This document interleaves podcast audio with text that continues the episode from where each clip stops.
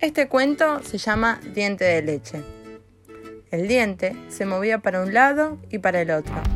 Se balanceaba, miraba hacia abajo, temblaba de miedo, porque no quería caerse. Dale, diente, le decía Elena. Caete, que quiero que venga el ratón Pérez. Qué nena maleducada, pensaba el diente. Me grita y ni siquiera sabe mi nombre. Soy el incisivo lateral. Estoy entre tus paletas y el colmillo derecho. Pero Elena no lo escuchaba. Solo sentía que el diente se movía. ¡A comer! llamaba la mamá de Elena desde la cocina. Y al incisivo lateral se le revolvía la panza porque sabía que la nena iba a masticar cuanto pudiera con tal de derribarlo. Todos los mediodías, cuando Elena se sentaba a la mesa, al pobre incisivo se le ponían los nervios de punta.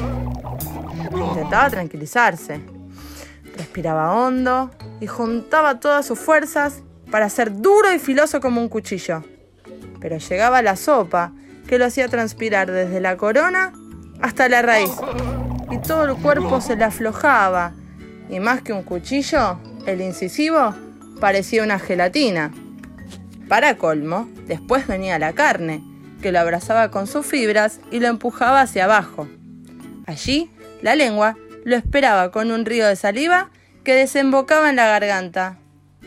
Ay, no quiero caerme. Elena me va a tragar y voy a terminar en el estómago, se lamentaba el diente. El colmillo derecho, que hasta entonces se había limitado a escucharlo, decidió consolarlo. Todos los dientes de leche algún día nos vamos a caer, cuando eso pase, lo más probable es que Elena no nos trague. Seguramente nos dejará en la almohada para que nos pase a buscar el ratón Pérez, le comentó un tanto tranquilo el colmillo. ¿Y si me lastimo al caer? ¿Y si choco con el colmillo de abajo y me parto al medio? Tranquilo, el ratón Pérez puede reconstruirte y dejarte como nuevo. Va, exactamente como nuevo no, porque los dientes de leche nos caemos cuando estamos un poquito viejos, acotó en voz más baja el colmillo. De inmediato, dijo con firmeza, pero no te creas que él te va a abandonar. No, no, todo lo contrario. Te buscará por la noche y te llevará en el asiento de atrás de su autito control remoto hasta su laboratorio, donde un equipo de mil ratones trabaja sin cesar para pulirnos y convertirnos en perlas. ¿Y a vos quién te contó eso? ¿Conoces algún diente que se haya convertido en perla? Le preguntó un tanto curioso el incisivo. Nadie se lo contó. El colmillo inventa esas historias para que no tengamos miedo, interrumpió la paleta, que se hacía llamar incisivo central derecho para distinguirse del izquierdo, con quien no se hablaba desde que masticaron su último alfajor que según ella, su compañero se llevó la parte más grande.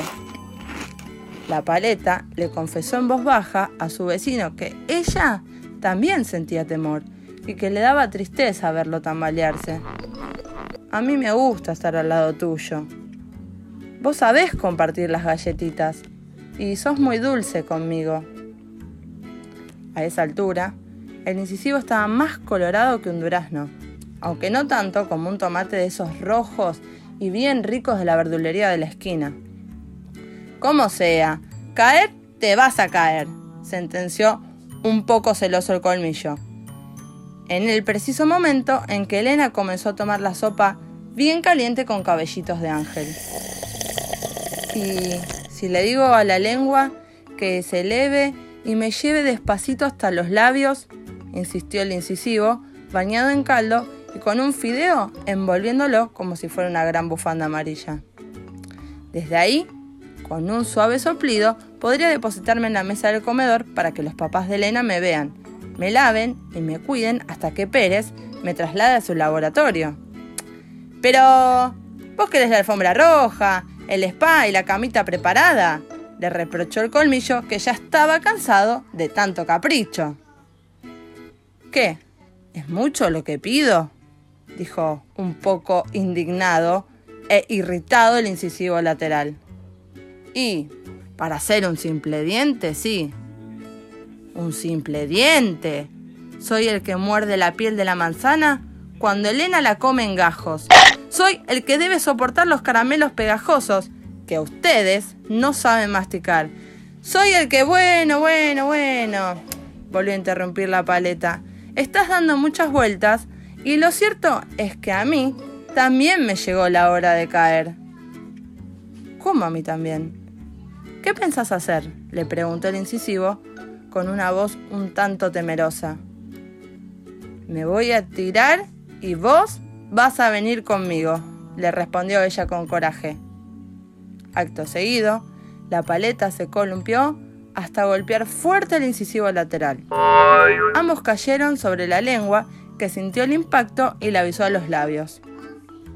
Juntos los depositaron en un borde del plato de Elena, que observó la situación con un tanto de asombro, porque nunca se le habían caído dos dientes al mismo tiempo. ¡Se cayeron! ¡Se cayeron! gritó entusiasmada la nena, mientras alzaba su mano derecha y agitaba como un trofeo la cuchara. La paleta y el incisivo la miraban desde el plato, porque sabían que los esperaba una ducha en la pileta del baño y después a dormir a la almohada calentita. Y colorín colorado, este cuento ha terminado.